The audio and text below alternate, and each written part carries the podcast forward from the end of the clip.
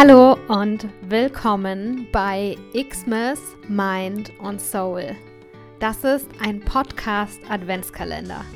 Heute ist der 7. Dezember. Mein Name ist Sophia Tome und ich wünsche dir viel Vergnügen beim Türchen Nummer 7 mit Kevin Arnott. Und Kevin Arnott ist einer meiner liebsten Freunde. Er war schon zweimal im Podcast zu Gast. Er macht eine großartige Arbeit und ähm, ja, ich kenne ihn privat und ich kenne ihn beruflich und ich kann euch von beiden Seiten einfach nur sagen, spitze. Hallo zusammen und herzlich willkommen zu deinem heutigen Adventstürchen. Mein Name ist Kevin Arnott, ich bin systemischer Coach und Berater und habe heute die ganz große Freude, dir einen kleinen Impuls geben zu dürfen.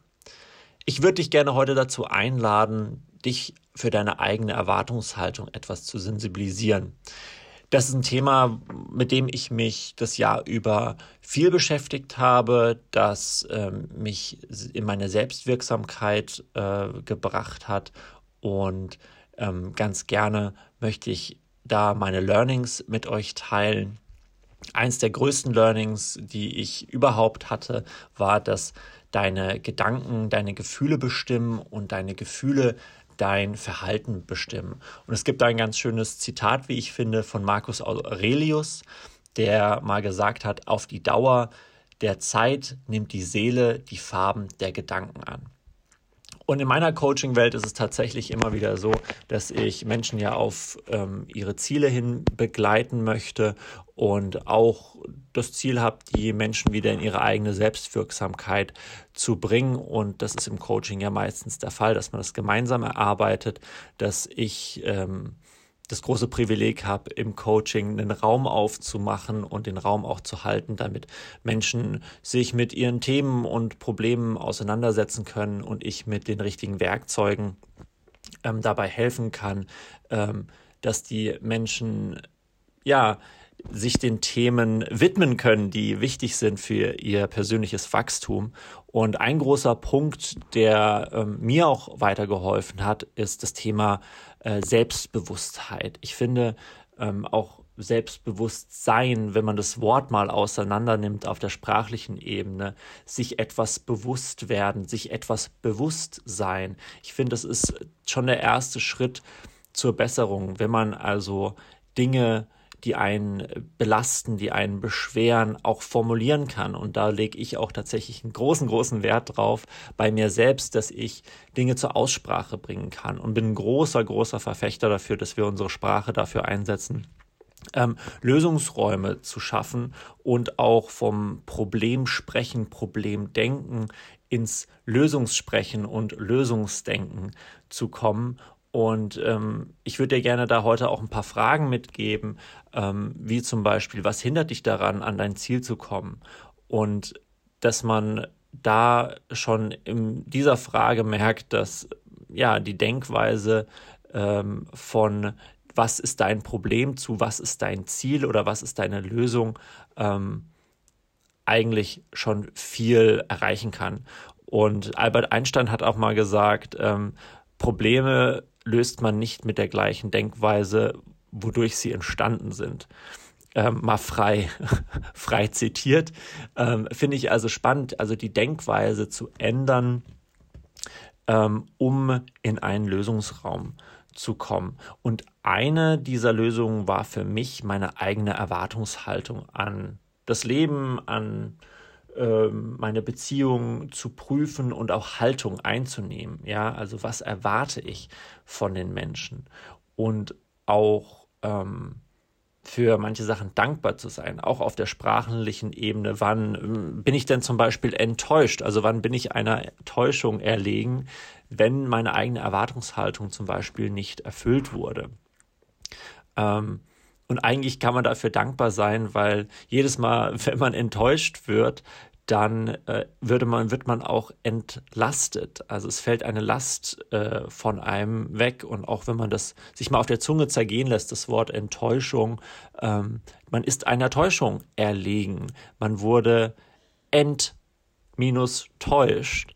Ähm, und ist eigentlich, ja, jetzt ein bisschen mehr erleuchtet, erleichtert. Äh, und wenn man sich, äh, wenn du dich das nächste Mal in einer Situation befindest, wo Gefühle wie Ärger, Wut, Trauer, Unzufriedenheit aufkommen, ähm, stell dir doch gerne mal die Frage nach deiner eigenen Erwartungshaltung. Was hast du denn von der Situation oder der Person erwartet? Und welche Haltung möchtest du gerade dazu einnehmen? Wenn deine Erwartungshaltung nämlich nicht erfüllt wurde, dann kannst du dich ärgern, du kannst dich beschweren, also schwer machen, oder du kannst aktiv was dagegen tun und die Situation annehmen und vielleicht eine Übung draus machen, ähm, mehr Bewusstheit schaffen, also ähm, über die Situation dir bewusst werden und diese Energien, die in diesen Zorn und in, den, in, die, in die Wut und in das Beschweren reingeht, vielleicht sinnvoller da reingesteckt sind, ähm, in was anderes rein zu investieren. Irgendwas, was dich vielleicht selbst beflügelt, zum Beispiel. Was kannst du aus der Situation lernen?